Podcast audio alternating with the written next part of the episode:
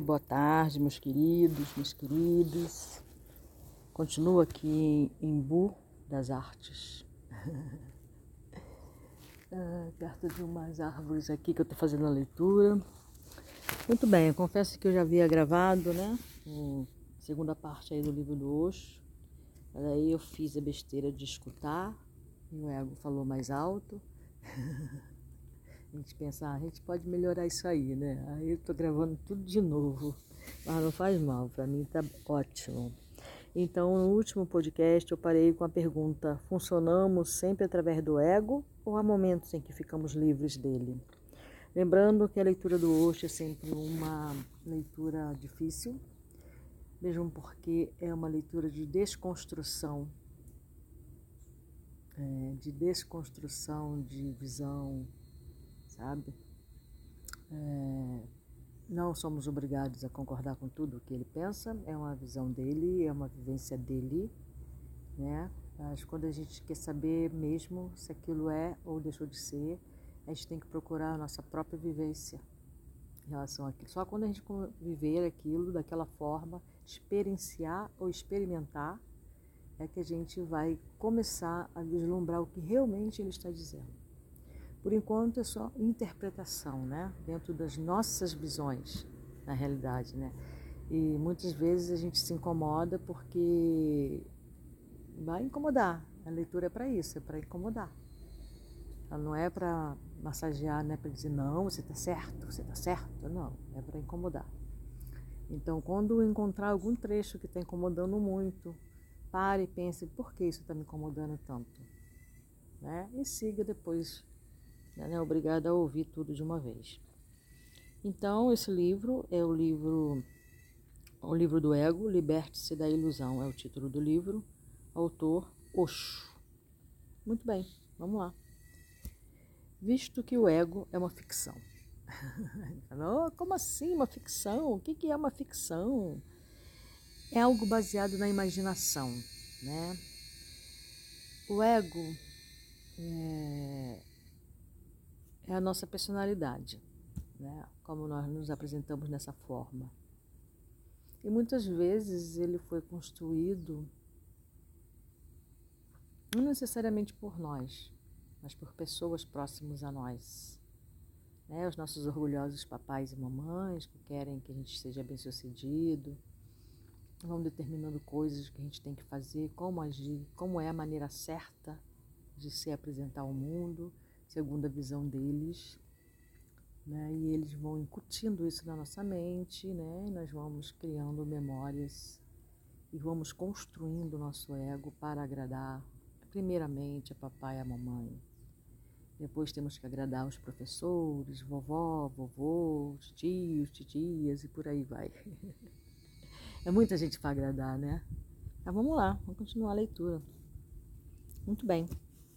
Há momentos em que a pessoa fica livre dele, né? já que é uma ficção, ou seja, é baseada na imaginação, você pode reconstruir essa imaginação. Então vai continuar, vai construir o ego de outra forma, né? Vamos lá. Por se tratar de uma ficção, o ego pode ficar presente apenas se a pessoa continuar a mantê-lo. A ficção precisa de bastante manutenção. A verdade não precisa de nenhuma manutenção. E é essa a beleza dela. Mas a ficção é preciso pintá-la constantemente, colocar um suporte aqui e ali. E ela desmorona constantemente. No momento em que a pessoa consegue escorar um lado, o outro começa a desmoronar. E é isso que as pessoas fazem a vida inteira. Oi, meu amor, um cachorrinho que tem aqui. Ou seja, tentam fazer com que a ficção pareça com a verdade. Ter mais dinheiro para não poder, para então ter um ego maior, um pouco mais sólido do que o ego do homem pobre. O ego da pessoa pobre é franzino. Ele não pode se dar o luxo de ter um ego mais robusto. Ai, as palavras dele são show de bola. Basta tornar-se o primeiro-ministro ou presidente de um país para que o ego da pessoa infle ao extremo. Ou um líder, um líder sacerdote, um líder xamânico, um facilitador disso, daquilo, né? Terapeuta holístico. Adoro esse título. Terapeuta holístico, vamos lá. Depois, ela não anda sobre. Desculpa aí, quem, quem se, é, trabalha nessa área, tá? Não estou necessariamente criticando, é que eu acho o título. Eu, eu, particularmente, não consigo entender o que, que seja, venha ser esse terapeuta holístico. eu fico, toda vez que eu leio isso, eu fico pensando: o que quer dizer isso, hein, gente? tá tudo bem. Depois, ela não anda sobre a terra. Toda a nossa vida, a busca pelo dinheiro, pelo poder, prestígio, isto e aquilo, não é nada além de uma busca por novas peças de amparo, uma busca por novos apoios para de alguma forma manter a ficção em andamento. E o tempo todo a pessoa sabe que a morte está chegando. É isso aí. A gente começa a morrer quando a gente nasce, né? É isso. O que quer que ela faça, ele faça, a morte vai destruir. Mas ainda assim, ela continua a ter esperança contra todas as expectativas. Talvez todas as outras pessoas morram, menos ela. E de certa maneira, isso é verdade. Sabe? Verdade, não é? Por que, que é verdade? Nós sempre vemos as outras pessoas morrendo e nunca nós mesmos. Portanto, isso também parece verdadeiro, além de lógico. Essa pessoa morre, aquela pessoa morre, mas nós nunca morremos. Estamos sempre presentes para sentir pena dos que morreram. Vamos ao cemitério para nos despedir deles e depois voltamos para casa. É, mas sempre quando há uma morte, quanto mais íntima, né? Ou uma morte assim de uma maneira inesperada de algum ente querido, de algum conhecido, né? Mesmo que seja um vizinho, né? É, é sempre uma coisa que mexe com o nosso interior, né? Que nos coloca nessa posição de que pô, a vida vai passar. Né? E a morte para mim assim mais estranha, né, foi de um que eu soube, não presenciei, tá? É um amigo meu que o sobrinho, se não me engano, foi sobrinho dele, foi visitá-lo, né? E aí ele deixou o sobrinho, já um jovem, assistindo TV, enquanto foi comprar uma cervejinha lá para eles compartilharem, quando ele voltou, o sobrinho estava sentado morto.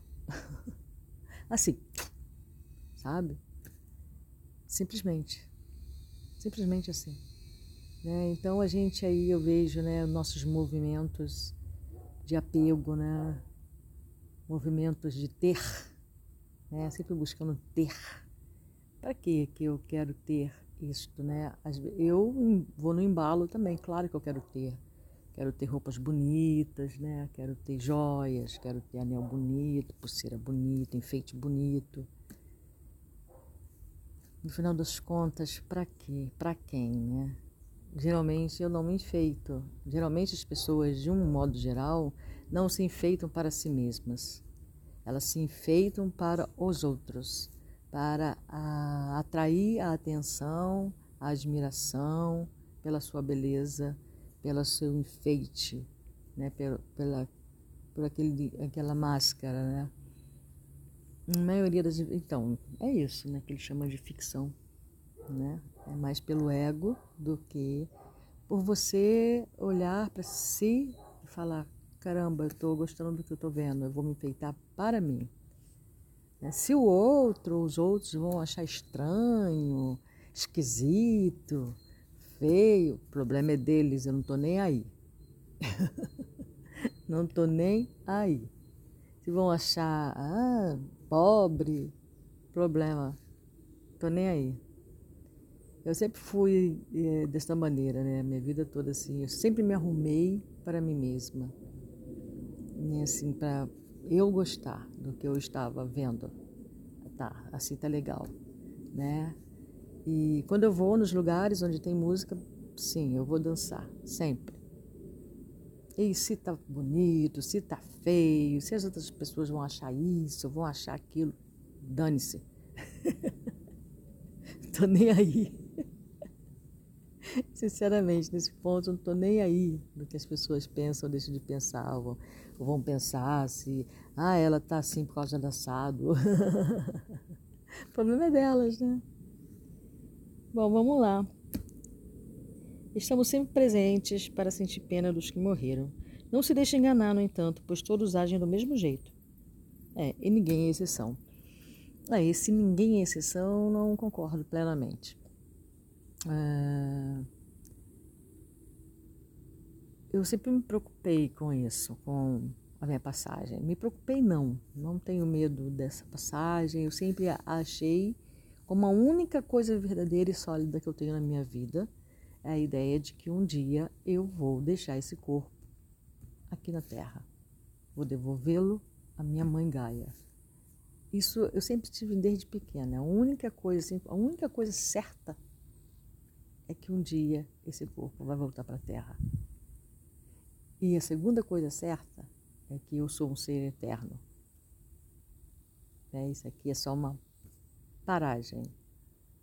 Estou fazendo uma estadia, eu estou é, fazendo um curso.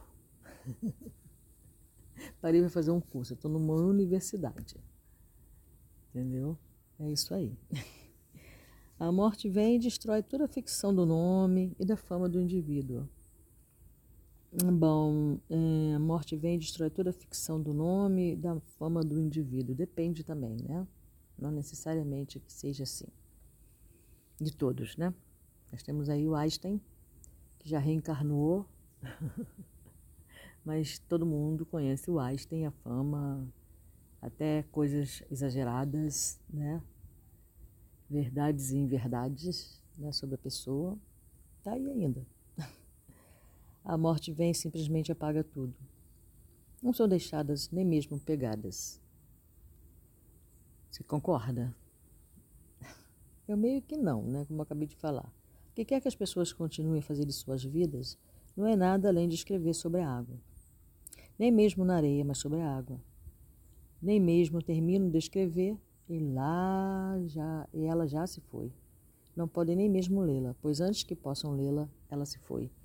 É, segundo dizem né, e espíritas, é, muitas dessas, dessas pessoas que ficaram famosas aí, que deixaram rastros, né, Einstein, é, Elvis Presley é, e outros, né? Newton, etc., Sócrates, etc.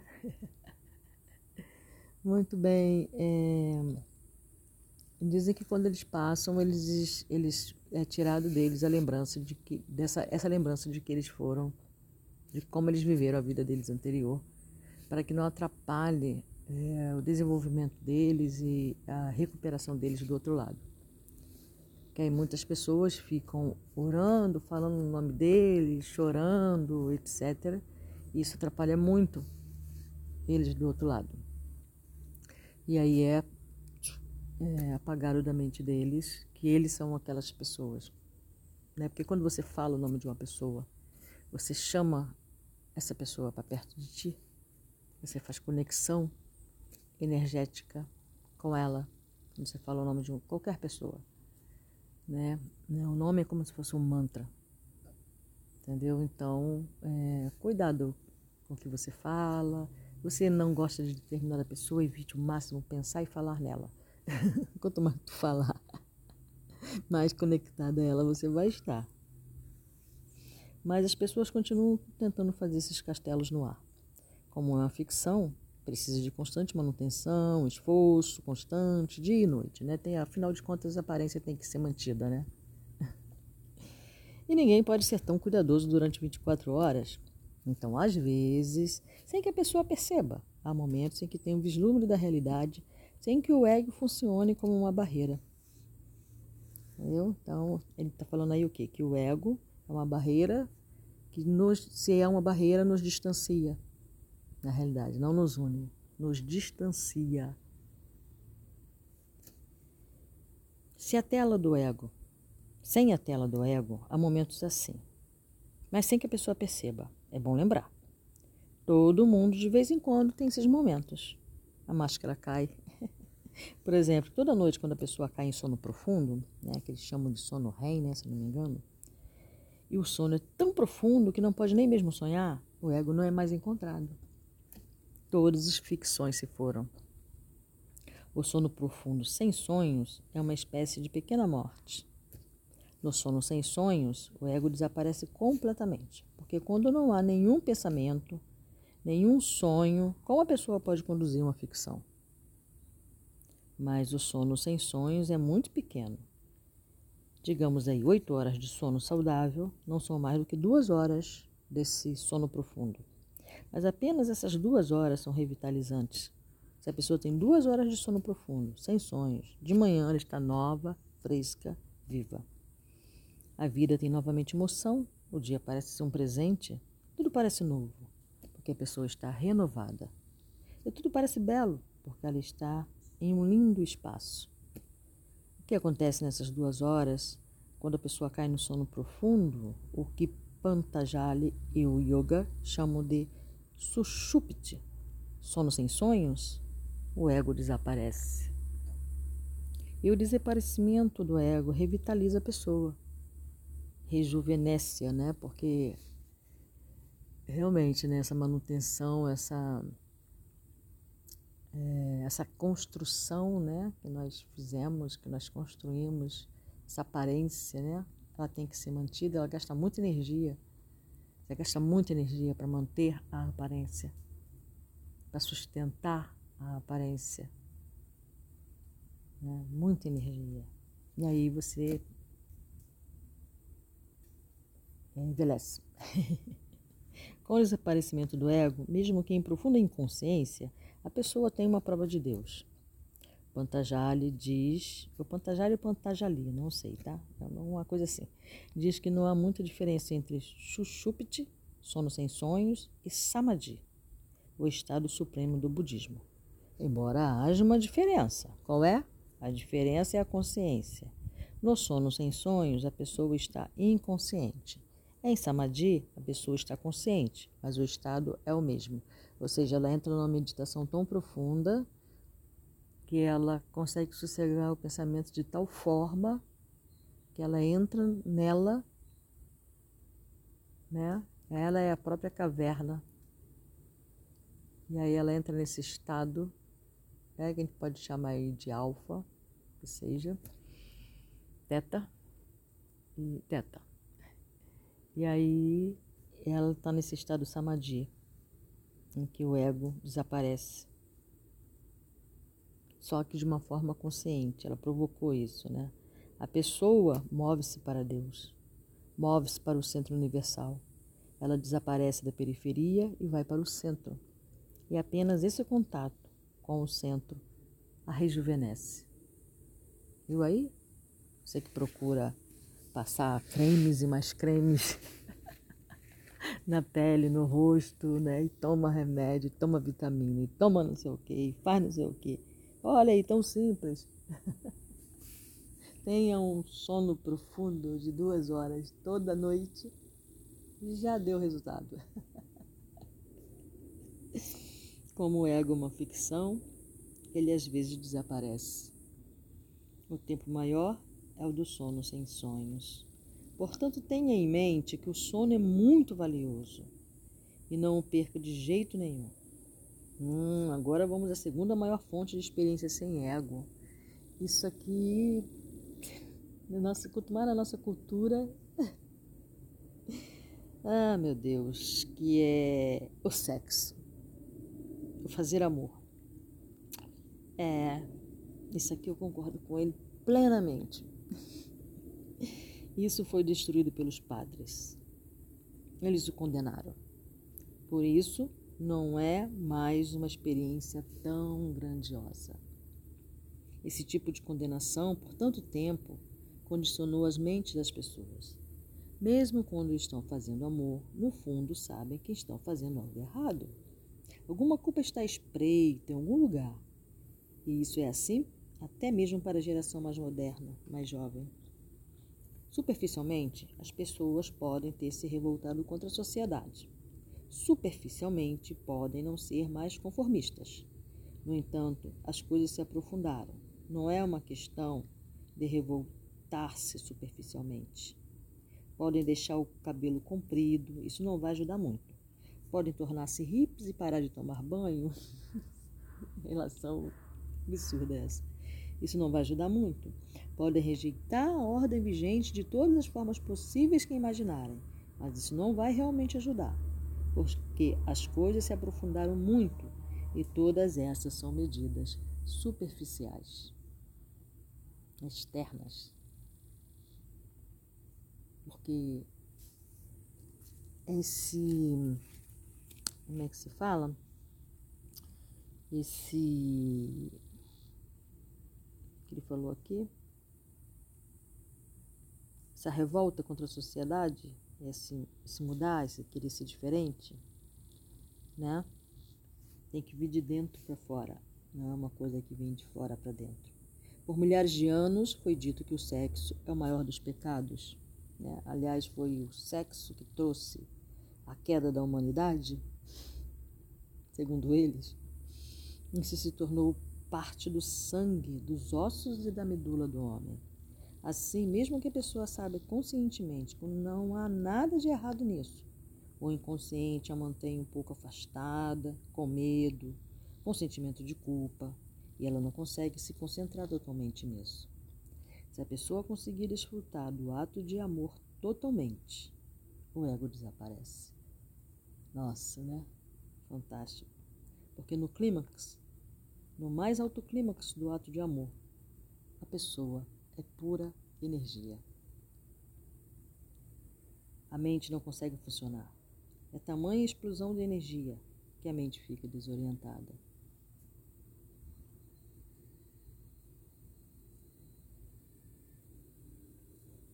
Nossa, agora eu li essa frase que eu lembrei de uma cerimônia que eu participei. Tamanha explosão de energia que a mente fica desorientada. Nossa, fez muito sentido para mim essa frase. Não sabe mais o que fazer. A mente é perfeitamente capaz de permanecer em funcionamento em situações normais. Mas, quando alguma coisa muito nova, muito vital acontece, ela para. Eita. Saí lá do lugar que eu tava, cara. Apareceu um bicho estranho ali. Acontece, né? Eu falei, opa, melhor sair daqui antes que alguma coisa aconteça na minha carequinha. Ai, ai. E isso é assim até mesmo. Ah, tá. Eu acabei voltando aqui.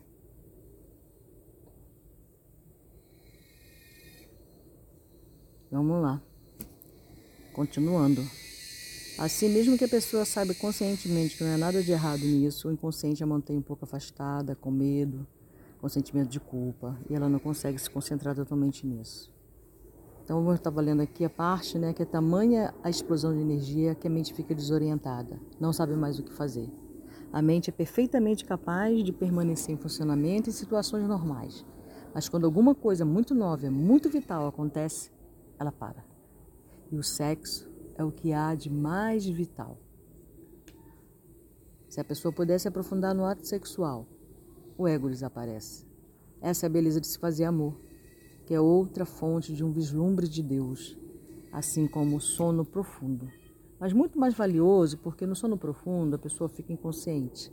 Ao fazer amor, ela fica consciente, porém sem a mente. Por isso, a grande ciência do Tantra tornou-se possível. Pantajali e o Yoga trabalharam nas linhas do sono profundo.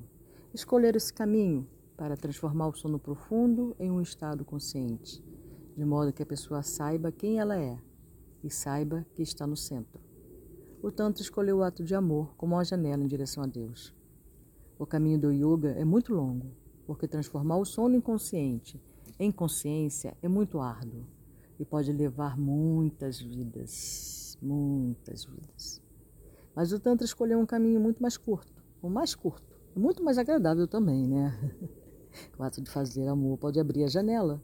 Tudo o que é preciso é desarraigar os condicionamentos que os padres incutiram nas pessoas. Cara, ele fala assim como se fosse uma coisa muito fácil, né? Tudo é só isso que você tem que fazer. Imagina, só desarraigar os condicionamentos desarraigar, né? arrancar na raiz, né, cara? Arrancar pela raiz, extirpar os condicionamentos. Provavelmente também precisará de algumas vidas. até você se tornar energia no ato sexual. Sem que com isso você desmaie. Os padres os incutiram nas pessoas para que pudessem se tornar mediadores e agente entre eles e Deus, de modo que o contato direto das pessoas fosse cortado. É, hoje não temos mais não só, só os padres, os padres caíram em desagrado popular de uma forma geral. Aí nós temos aí, né, um monte de gente que quer ser ponte, né, que quer ser agente mediador entre a pessoa e o Deus que a criou. Tem um monte de gente que quer essa muleta. Vamos lá. Claro que as pessoas precisariam de alguém para conectá-las. E assim o padre se tornaria poderoso. E o padre foi poderoso ao longo dos séculos, muito tempo, né? Por toda a Europa, toda uma época. Quem quer que coloque as pessoas em contato com o poder, o poder real, vai se tornar poderoso. Deus é o poder real, a fonte de todos os poderes o padre permaneceu muito poderoso ao longo dos tempos, mais poderoso do que os reis. Agora, o cientista tomou o lugar do padre, porque agora ele sabe como destravar as portas do poder oculto na natureza. O padre sabia como conectar as pessoas com Deus. O cientista sabe como conectá-las com a natureza. Mas o padre tem que desconectá-las primeiro de modo que nenhuma linha privada individual permaneça entre elas e Deus. Ele estragou as fontes interiores das pessoas. É, é isso, né, gente? É isso mesmo. Ele estragou as fontes interiores das pessoas. E continuam, e continuam, e continuam. Enquanto a pessoa não olhar para si mesma, enquanto ela não entender que ela não precisa de intermediário,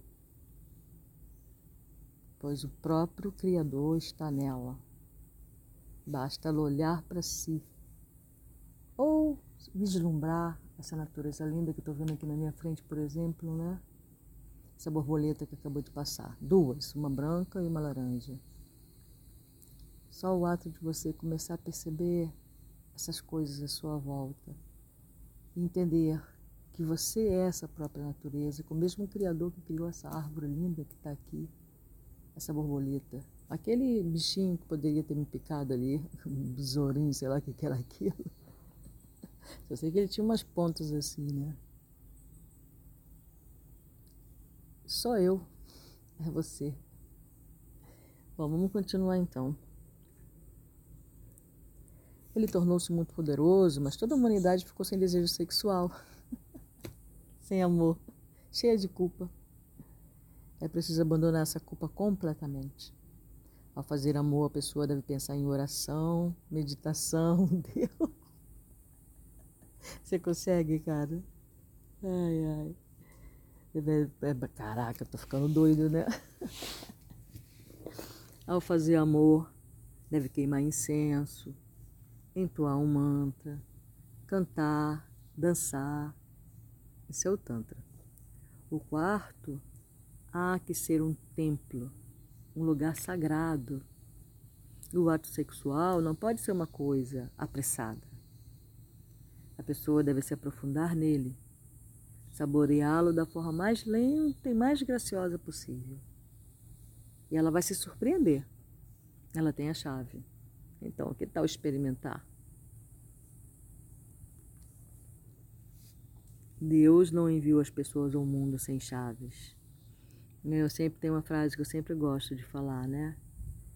Eu irei e cumprirei as ordens do Senhor, pois sei que Ele nunca dá ordem aos filhos dos homens, sem antes preparar um caminho para que suas ordens possam ser cumpridas. Mas essas chaves têm de ser usadas.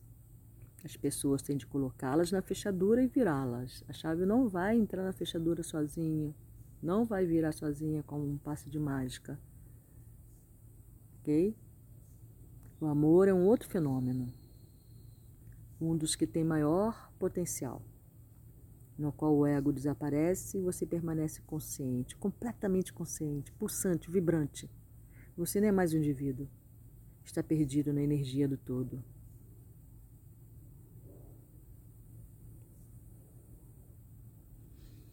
É, vamos lá. Depois, aos poucos, deve-se deixar que isso se torne o próprio modo de vida. O que acontece no auge do amor tem de se tornar a disciplina da pessoa. Não apenas uma experiência, mas uma disciplina. Então, o que quer que a pessoa esteja fazendo, por onde quer que esteja caminhando, no início da manhã, com o sol nascente, tenha o mesmo sentimento, a mesma fusão com a existência, o mesmo tesão, né? Isso que ele está querendo dizer, né? O mesmo tesão pela vida, tesão por fazer uma comida, tesão por fazer uma leitura, né? Fazer, acender um incenso, colocar uma música e pensar agora eu vou cozinhar, porque eu vou alimentar o Deus que há em mim, né? Isso eu escutei numa cerimônia de uma menina. Eu vou alimentar o Deus que há em mim. Eu vou alimentar a minha forma física. Eu vou ingerir algo que vai sustentar-me. Então eu vou fazer com amor, né? E aí eu boto uma música, acendo um incenso. Se quiser acende uma vela, que eu amo acender vela, né? Não posso esquecer do fogo. ah, e vamos preparar a comida. Simples, singela independente de gostar de carne, de não gostar de carne, isso o que interessa é o amor que você vai fazer aquilo. Quer fazer amor com a comida. Deitada no chão, o céu cheio de estrelas, tem a mesma fusão novamente. Deitada na terra, sinta-se como pertencente à terra. Pouco a pouco, o ato sexual deve lhe dar a pista de como é estar apaixonado pela existência em si. Então o ego é conhecido como uma ficção, é usado como uma ficção. Se a pessoa faz uso dele como uma ficção, não há nenhum perigo. Existem alguns outros momentos em que o ego escapa da sua própria vontade. Em momentos de grande perigo, por exemplo, digamos que a pessoa esteja dirigindo e de repente vê que vai acontecer um acidente. Ele perde o controle do carro e parece que não há nenhuma possibilidade de se salvar vai colidir com a árvore, com o caminhão que se aproxima, ou vai cair no rio. Isso é absolutamente certo. Nesses momentos, o ego desaparece de repente. É por isso que há uma grande atração para se envolver em situações perigosas. As pessoas escalam o Everest. Trata-se de uma meditação profunda, embora elas possam não compreender isso. O montanhismo é de grande importância. Escalar montanhas é perigoso, e quanto mais perigoso, mais bonito. Os indivíduos têm vislumbres, grandes vislumbres de ausência de ego. Sempre que o perigo está próximo, a mente para. A mente consegue pensar somente quando a pessoa não está em perigo, pois não há nada a dizer em perigo. O perigo torna as pessoas espontâneas e nessa espontaneidade elas de repente sabem que não são o ego. Ou considerando-se que isso vai ser para pessoas diferentes, porque as pessoas são diferentes, e se a pessoa tem um coração estético, então a beleza vai abrir as portas. Basta que uma pessoa olhe uma linda mulher ou um homem que passa apenas por um único momento, um flash de beleza, e de repente o ego desaparece e a pessoa se sente oprimida. Ou vê uma flor de lótus na lagoa, ou vê o pôr do sol, ou um pássaro voando, qualquer coisa que acione sensibilidade interior. Qualquer coisa que possua a pessoa por um momento de forma tão profunda que ela esquece de si própria, que ela é e, no tanto, não é, que ela abandona a si própria. Nesse caso, também o ego escapa. É uma ficção e a pessoa tem que conduzi-la. Se ela esquecer por um momento, ele escapa. E é bom que haja uns poucos momentos em que o ego escapa e a pessoa tem um vislumbre da verdade, do real. É devido a esses vislumbres que a religião não morreu. Não é por causa dos padres, pois eles fizeram de tudo para matá-la. Aqueles que vão à igreja, à mesquita, ao templo, não vão por causa dos chamados religiosos. Eles não são religiosos, são impostores.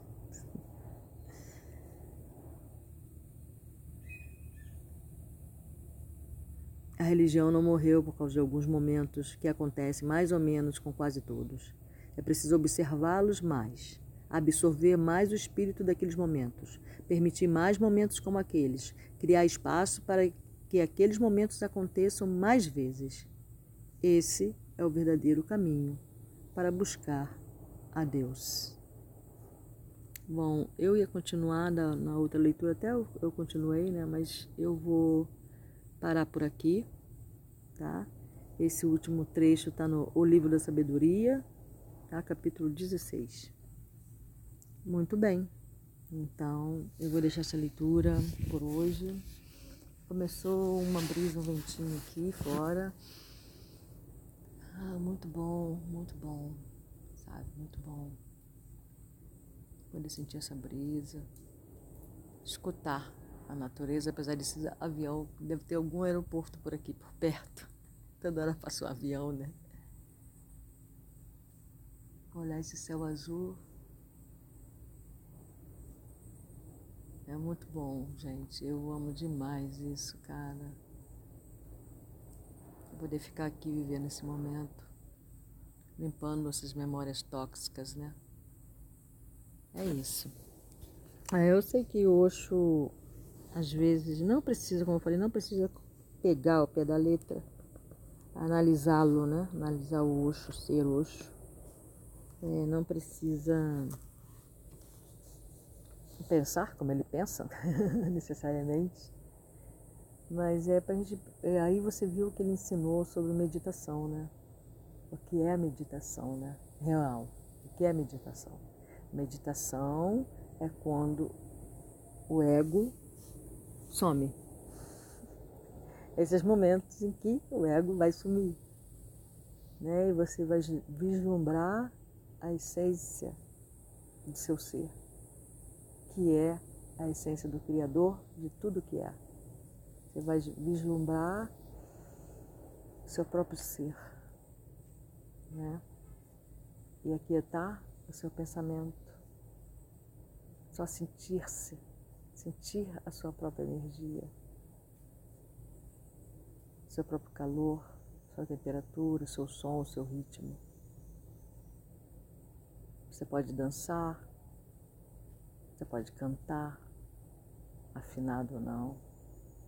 Você pode rir, você pode rodopiar, você pode simplesmente sentar e se afundar na poltrona, na almofada, no chão, na casa, se tornar um com aquele local. Tudo, absolutamente tudo, tem energia. Né? Então você vai, como ser energético que você é, você pode se conectar com tudo profundamente. Né? Isso que ele está dizendo. É o momento em que o ego sai da frente. Então é isso. Obrigado pela audiência. É, espero que vocês tenham tido um, um ótimo feriado. Para quem viveu esse feriado. E tire aí um, minuto o exercício para ver se você consegue por um minuto. Só ser você. Nu, despido. É isso.